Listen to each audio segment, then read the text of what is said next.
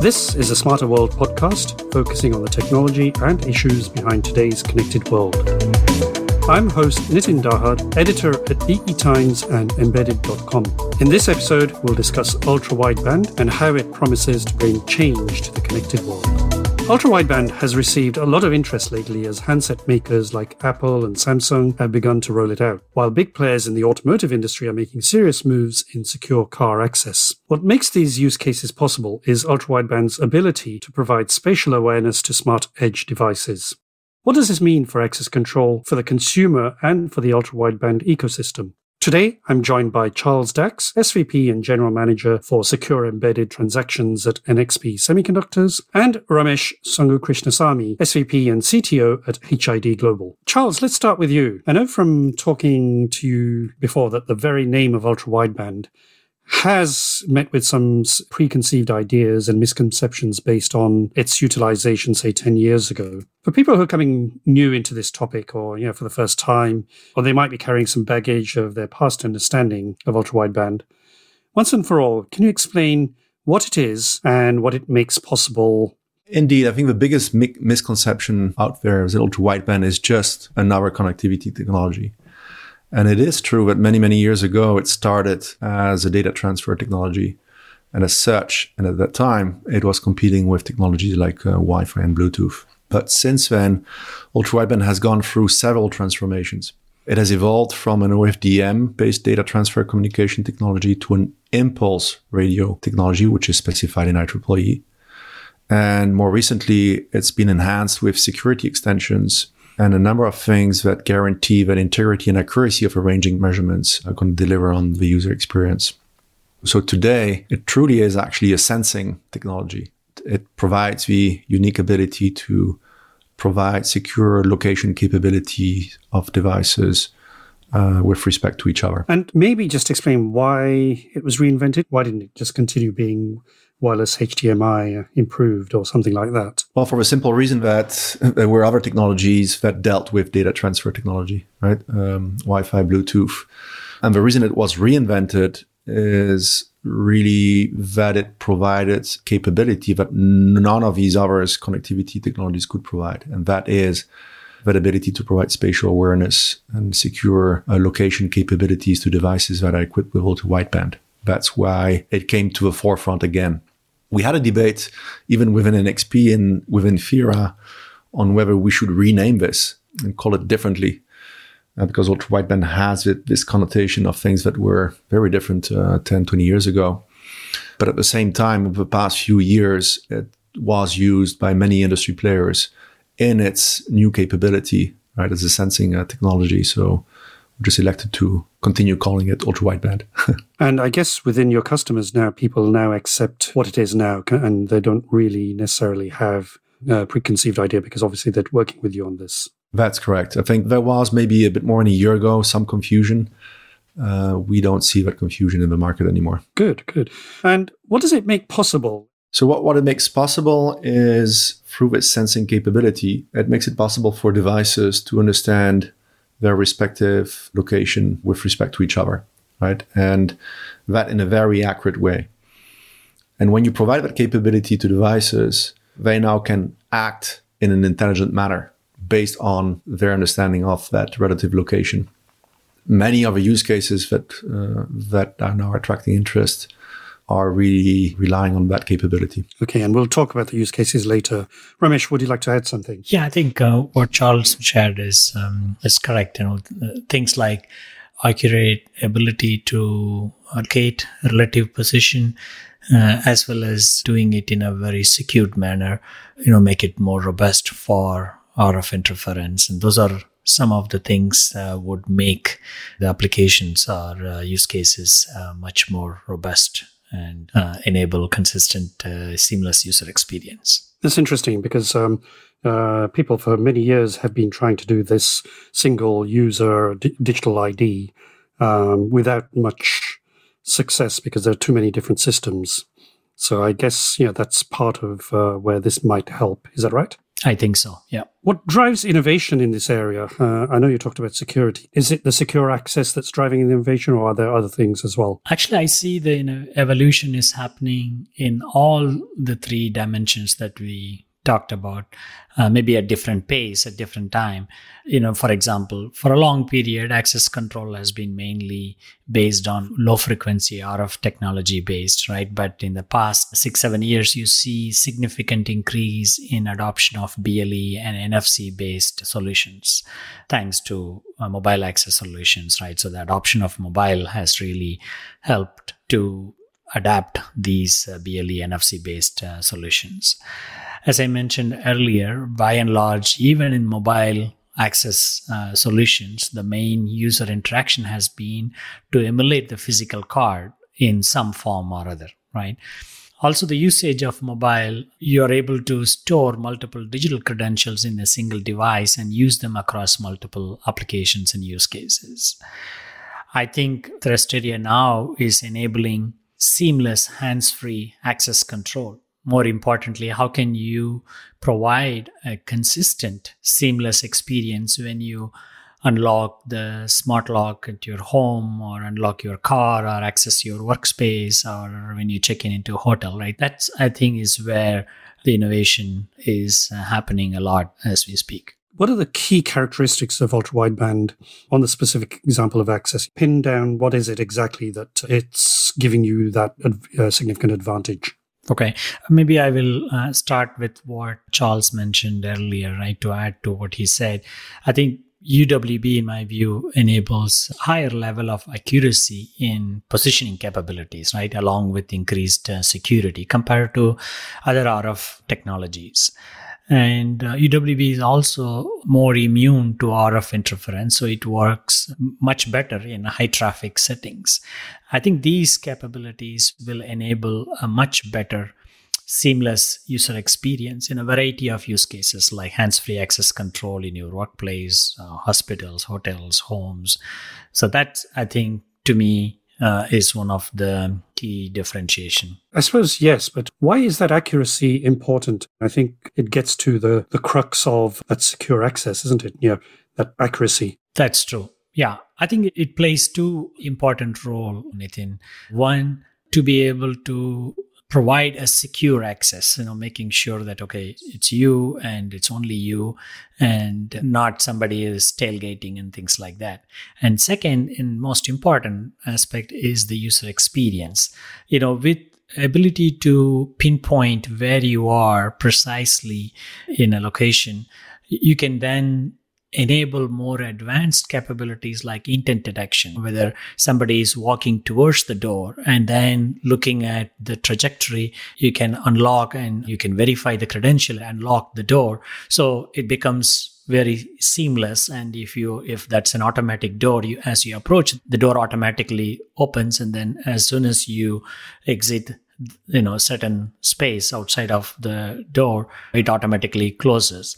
At the same time if you're just passing by the door again looking at the angle of arrival and the trajectory it can say that okay it's this individual even though uh, he or she has the valid digital credential is not intending to open the door so i'm not going to unlock this door. So those kind of higher level capabilities would be possible with these type of technologies.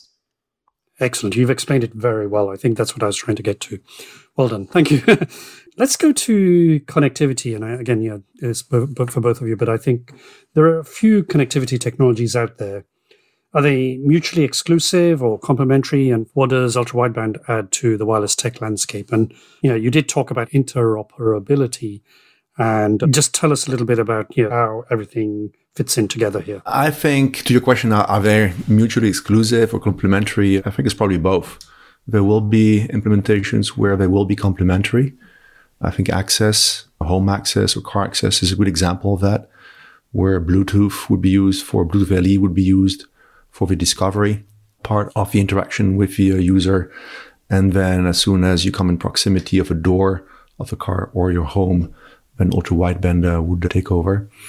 And in other cases, there might be use cases where uh, there might be completely mutually exclusive, meaning on, only ultra wideband might be used for a specific use case or only Wi-Fi and Bluetooth LE. What ultra wideband brings to the table, as we Nitin already uh, discussed earlier, is truly this ability to precisely locate in space and do that uh, in an extremely robust way and in an extremely secure way. So that really is what ultra wideband is bringing to the table that complements what other connectivity solutions are able to provide today. Ramesh, do, did you want to add anything to that in terms of the overall landscape? Yeah, I agree with what Charles mentioned there, right? So it, it's mainly use case driven. Right. For example, with the broad portfolio of products that we have in HID, we enable trusted identities of worlds, places, uh, people, things and many of our products are packed with multiple RFID technologies like low frequency, NFC, BLE, Wi Fi to address various needs of the customers in different use cases. In some use cases, it's sufficient to have uh, one or two combination of these technologies, but in some cases, you end up in having support multiple RFID technologies, especially in case where we are in the transition mode. So ideally speaking, one don't want to have the low frequency RF technology, but then with a huge customer base, install base, which still predominantly uses a lot of low frequency cards, we end up in offering low frequency in even our latest products, right? So that's just to maintain the continuity of it. But I'm sure at some point the convenience and the security and the versatility of the mobile phones would overtake and help the customers to transition over to this new mobile access based ecosystem then we don't need to no longer support certain rf technologies. But then definitely uwb has its unique capability when it comes to location sensing because that's the key aspect of UWB. I think uh, again time has to say but I personally think UWB would play a very key role in many of the future offerings uh, moving forward. How do the technologies actually work together if you have those multiple technologies working together? I guess there's something you have to consider in terms of how you make sure everything hands off to each other well. Yeah, that's correct. And this is also where standards come in. So, for instance, at FIRA, so a Fine Ranging Consortium, one of the first use case which has been specified is the access use case. And how do we deliver uh, a consistent experience across uh, different ecosystem, different verticals for access? That's one of the key things that uh, FIRA has been focusing on. The same is true for for car access, where the Car Connectivity Consortium has looked into how to uh, make sure that this combination of uh, Bluetooth LE and ultra wideband is done in such a way that it delivers on the uh, experience promise. That sounds like it's very similar to how, when uh, Bluetooth was uh, initially set up, uh, it was set up with profiles, which were standardized. It is, yes. Okay. There's one question I wanted to ask related to how ultra wideband compares and overcomes hurdles at, say, Bluetooth. I think you kind of answered it earlier, but because we're talking about this connectivity right now, how does ultra wideband overcome the hurdles that Bluetooth Low Energy has in terms of precise inside outside detection for hands free access? Yeah, I think fundamentally the physics are different. Wi Fi and Bluetooth LE rely on a modulated sine wave carried over a, an hour frequency, where ultra wideband uh, really has a unique pulse signal, very short pulse signal, which is operating over 500 megahertz of frequency. And, and that fundamental difference in physics means that Bluetooth LE, Wi Fi are just by nature more susceptible to environmental factors. They use RSSI, right? Which includes obstructions and interferences from other radios, radios and results in, in reduced also accuracy. Whereas ultra wideband just benefits from the fact that the pulse signal maintains its accuracy even as the distance between the devices is increasing. So if you really have devices that move away from each other, tens of meters away from each other, it's still very resilient in uh, non line of sight operations. Yeah, maybe Nitin, I would like to add one other dimension to what uh, Charles has mentioned. I think uh, Charles, feel uh, free to correct me if I'm wrong. I, was not part of the Bluetooth uh, special interest group or uh, NFC forum at the beginning, but now I'm part of uh, FIRA. One of the things I see happening in UWB is specifically for hands-free access is we are starting UWB adoption with a very focused use case in mind. And one of the first use case that as a, as a consortium that we have taken is access, right? So that means we are able to define certain standards, certain performance requirements, certain interoperability requirements exclusively for the physical access control or hands-free access. So that I think sets apart UWB and the adoption of UWB to enable uh, more seamless, secure access compared to other RF technologies with which got originated in a different context but then got adapted into physics in the physical access world. Whereas i see that uwb is taking a completely different approach in terms of driven by the use case specifically for access control to start with. And of course we have many other use cases in the pipeline. Charles i don't know uh, if you agree with this please uh, feel free to come in yeah, I mean, in the case specifically of NFC, I think one of the big benefit of NFC when it started was that there was a legacy infrastructure. There were already many contactless cards out there used for access and, and other use cases. One of the difficulty uh, related to that is it's 20 years of legacy that you need to deal with, with including solutions that are completely non-standard compliant, depending on where you're trying to uh, enable these uh, use cases.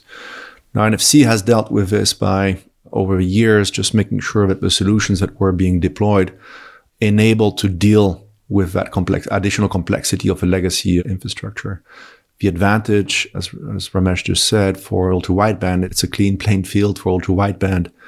And we're starting from the get-go in defining uh, the use case and the implementations in such a way that every device, door lock out there is going to be interoperable from the get-go. So I think that's one of the key uh, differences here. One last point, point on, on this uh, topic before we move on to consumer adoption, and it, I think it relates as well. How are biometrics complementary to ultra-wideband? And I think part of this was covered earlier, but can you just tell us the connection between biometrics and ultra-wideband here?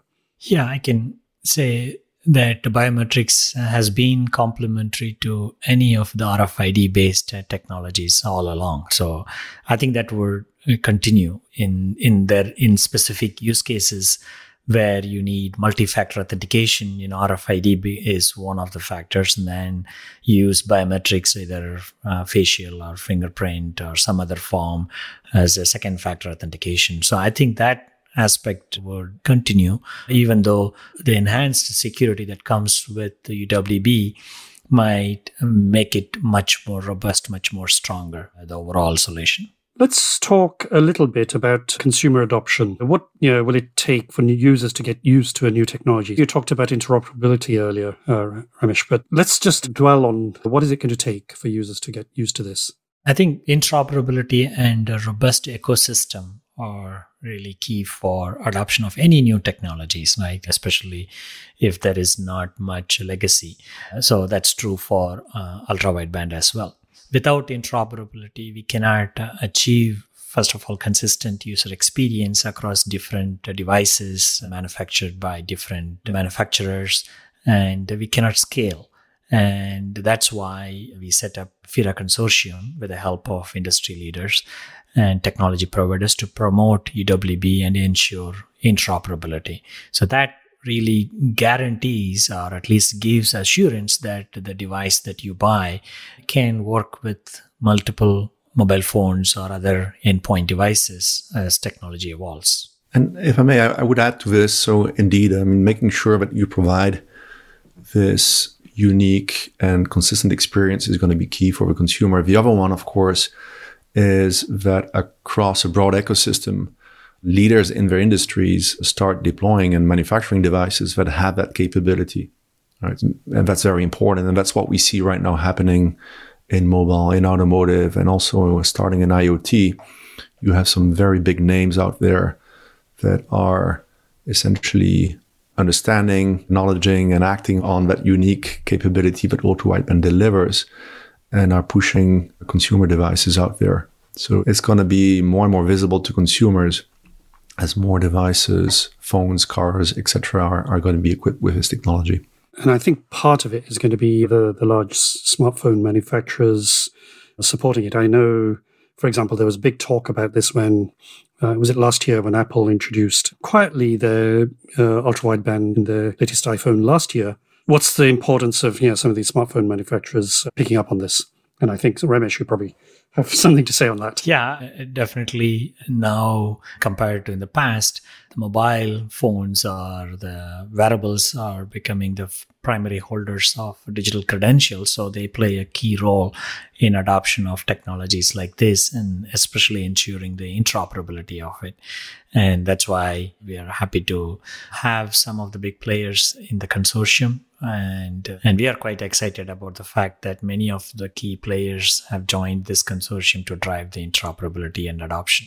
In terms of consumer adoption, again, I think one of the other things which probably is necessary is yes, it's uh, good to have it in, in say the smartphones or uh, the access devices, but then it needs it on the other side as well in the locks and everything else. So I guess you need to have the uh, producers of the access systems as well adopting it. Is that right? That's true. Yeah, that's very true. And that's why you see a number of key players in the access industry, meaning the access control reader manufacturers, lock manufacturers are in the consortium. And are there any, maybe there aren't, but are there any examples of people who are already adopting it who you can name or you can give examples without names? At the uh, CES 2020, the beginning of this year, looks like a very long time ago, but uh, we did do a technology demonstration along with uh, NXP and Samsung to showcase both UWB enabled readers and smart residential locks. So I think I'm not saying we are the only one, but I see many key players are quite interested in this and that's why they are part of the FIRA consortium as well. But if you look at if you look at the members, for instance, of FIRA, there's some really big names out there, Assa Abloy, HID being one of them, which obviously are active in the space. Yeah. I'd like to add, if I, can, if I can, one more point about the mobile OEM's role is in here. It's not just providing phones that are equipped with ultra wideband. Uh, some of these big names and the ones that have been vocal about it, so, so Apple, Samsung, and Xiaomi, are active in driving a broad range of use cases. Right? It's public that Apple and some car manufacturers are working together. As Ramesh just said, it's public. Samsung is working with some access companies.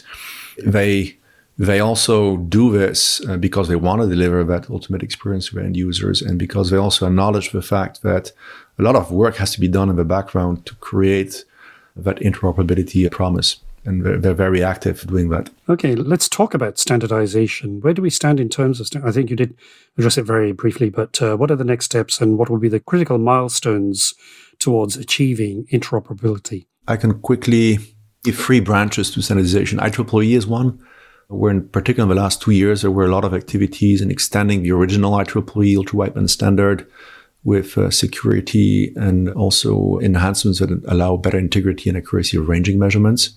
So PHY MAC level implementations have been uh, specified in uh, IEEE.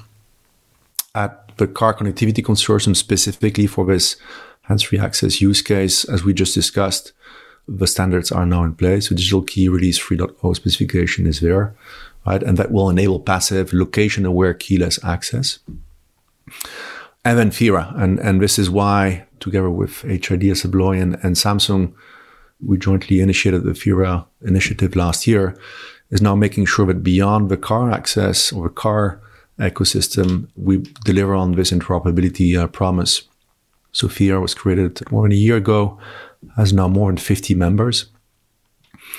And it focused immediately on essentially building upon what was defined in IEEE and providing the, the PHY and MAC technical requirements and specifications so that use cases could be built on top of the standards defined in IEEE. That was actually already finalized. And then it moved into really also starting developing specifications for use cases. and access was one of the key focus area uh, there, but it's now being extended to many other. So test FIRA test specifications are going to be uh, following up for PHY MAC and, and uh, specific use cases, and more working groups are being put together now to address a variety of use cases beyond access. One of the other areas I think in studying ultra wideband is there's HRP and there's LRP. I don't know if there are two camps or it, it has different applications. Could you tell us maybe a little bit about those? Because that is part of the standardization. Yeah, I think there is n- not much of a debate anymore. There were a number of few closed ecosystems, primarily in automotive, which were looking into L- LRP. But if you look, for instance, at FIRA and the car connectivity uh, consortia today, they're mandating HRP for their ecosystems. And the reason for that is simply the fact that it offers lower power consumption, it has much higher data rates than LRP, and it also has a better radio link budget, which means that it's, for instance, less affected by human body attenuations. And last but not least, it also has a, an operation range which is much larger. So LRP typically is going to work around uh, until 10 meters. HRP allows you to go to up to 100 meters in line of sight. So it's quite a difference. Yeah. My personal perspective to this side, I don't think there is so much of a debate anymore on what the main trend will be in terms of ultra wideband adoption. Once we have ultra wideband in the phone and in our door lock, it basically becomes part of our home. But then what's next? You talked about uh, seamless user experiences, but how is that going to be enabled? I think it's uh, it mainly goes back to the fundamental benefits of UWB, right? Because of its fine ranging capability. We believe it'll enable many new location based services, whether it is access or uh, device to device uh, communication in the IoT applications, both in the consumer electronics space as well as in the industrial applications. And that's something we are quite excited about because the potential of UWB technology in managing access to physical and digital places, things, and identities are something fundamental to many of our offerings. And we believe this will uh, change a lot in, in many of our offerings in different use cases. Yeah, to add to this, I mean, give you specific examples of where we see interest. I mean, indoor navigation, uh, real time location uh, services in industrial uh, environments, ticket validation for public transport services, tap free, complete hands free mobile payment experiences where essentially you walk in a pay area to check out from, from your shopping uh, experience, social distancing, virtual reality, gaming applications. There, there really is a very broad range of interesting use cases out there. Yes, in the home, for instance, if access, uh, we discussed, I think, quite extensively, but and many other things in how audio experiences can be improved by essentially having music following you from one room to the other. Same for lighting robots that have ability to go to their charging stations in a very simple way. There are a lot of things that could be done in, in the home environment beyond access. Okay. I mean, you've really addressed the point that access can be a catalyst for many more different use cases. Yes, and it can in the sense that from a consumer experience, to give you an example, for instance, for NFC, one, one of the catalysts for uh, users to really be exposed to, to that technology and that user experience was transit. And in China, in particular, for instance, millions of people today are using their mobile phones to access their bus, their subway with NFC. And because it's a simple way to create that, that gesture that, that experience. The consumers understand that they were doing it with a card before. Now they do it with a phone.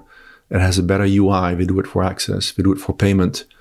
In particular for payment, if you look now in the last year, the adoption of mobile based payment has increased substantially. And it's a simple act and they understand that experience. Having access for ultra wideband will be also a catalyst from that perspective. Am I right in imagining that where they're using NFC at the moment, it'll be more secure using ultra wideband? I think it will be a combination of, like uh, Ramesh was saying earlier, there will be use cases where you're going to have combinations of both. Just to take car access, for instance, NFC is going to stay because you do want to have a solution which operates with no battery. If your if your battery is completely low, you still want to have the ability to provide that access digital key experience.